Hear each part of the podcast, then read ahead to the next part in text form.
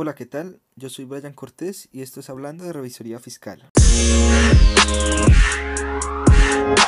En el episodio de hoy contamos nuevamente con la presencia de DMS Auditores, quienes son la firma encargada de realizar la revisoría fiscal a la Caja Colombiana de Compensación Familiar con subsidio. Este equipo de profesionales nos va a contar sobre cómo realizaron su trabajo y los más importantes hallazgos o recomendaciones en cada uno de los procesos desarrollados durante sus labores de fiscalización. Para empezar, recibimos en nuestro programa a Lorena Escobar, quien fue la encargada de, realizar la auditoría de gestión. Bienvenida y cuéntanos, ¿qué fue lo más relevante de tu trabajo?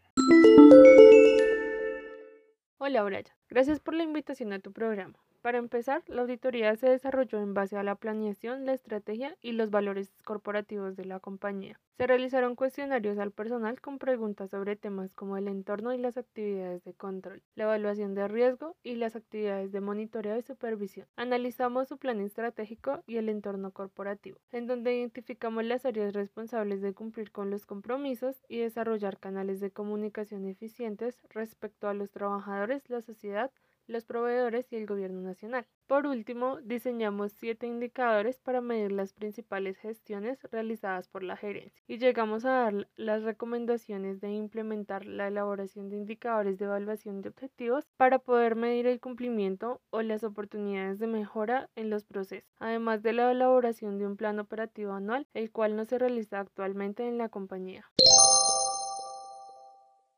Gracias Lorena. Ahora damos paso a Diana, quien nos contará sobre la auditoría de cumplimiento del impuesto de renta.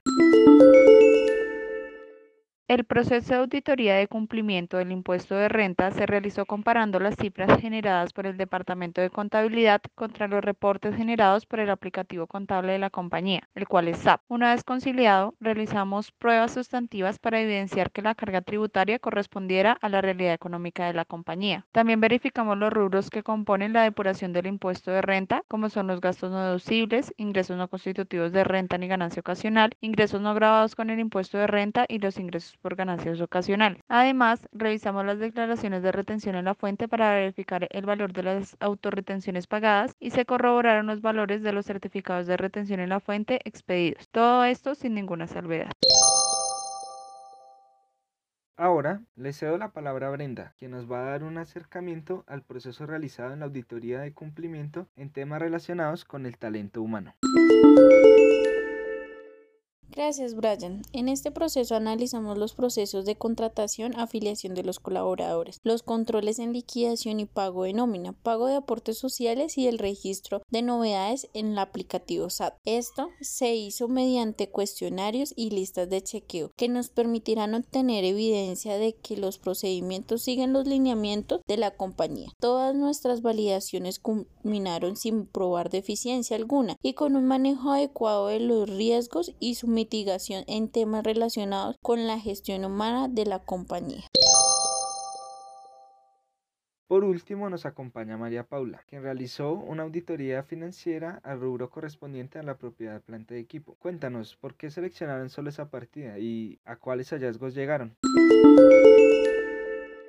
Con nuestro equipo auditoría de la firma DMS decidimos realizar una auditoría financiera enfocada a la propiedad, planta y equipo de la Caja Colombiana de Subsidio Familiar, ya que ésta representa el 25% de los activos totales de la caja y corresponden a las líneas de recreación y vivienda, dado que esto le permite cumplir con su objeto social como caja de compensación. Para llevar a cabo esta auditoría, hicimos pruebas como, por ejemplo, el recálculo de la depreciación de los activos, verificación de la existencia de aquellos activos que se adquirieron durante la vigencia del año 2020. En estas pruebas, eh, principalmente en el recálculo de la propiedad, planta y equipo, encontramos algunas diferencias, pero estas no fueron significativas, ya que las diferencias sumadas en conjunto no superan la materialidad que se calculó al cierre del año. Aunque los activos comprados existen, hay algunos que no cuentan con su debida documentación, ya sea sus órdenes de compras o que no se encontraban autorizadas por las personas establecidas en los procesos de la compañía. Adicionalmente, revisamos la vigencia y cobertura de las pólizas que cubren los activos mediante una confirmación con las aseguradoras. En este caso se mandó a confirmar dos aseguradoras y se realizaron procedimientos alternos que nos permitieron confirmar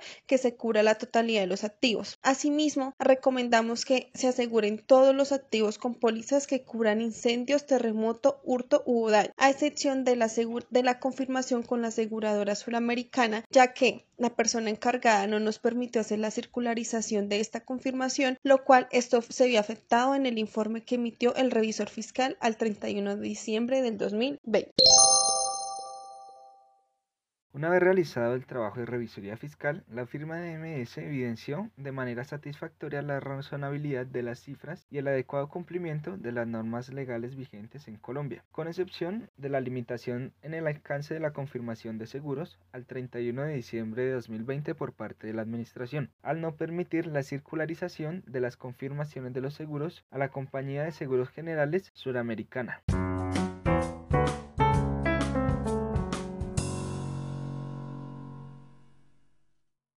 Bueno, y así concluimos nuestro episodio. Espero haya sido de su agrado. No olviden seguirnos en todas nuestras redes sociales para más contenido. Chao, chao.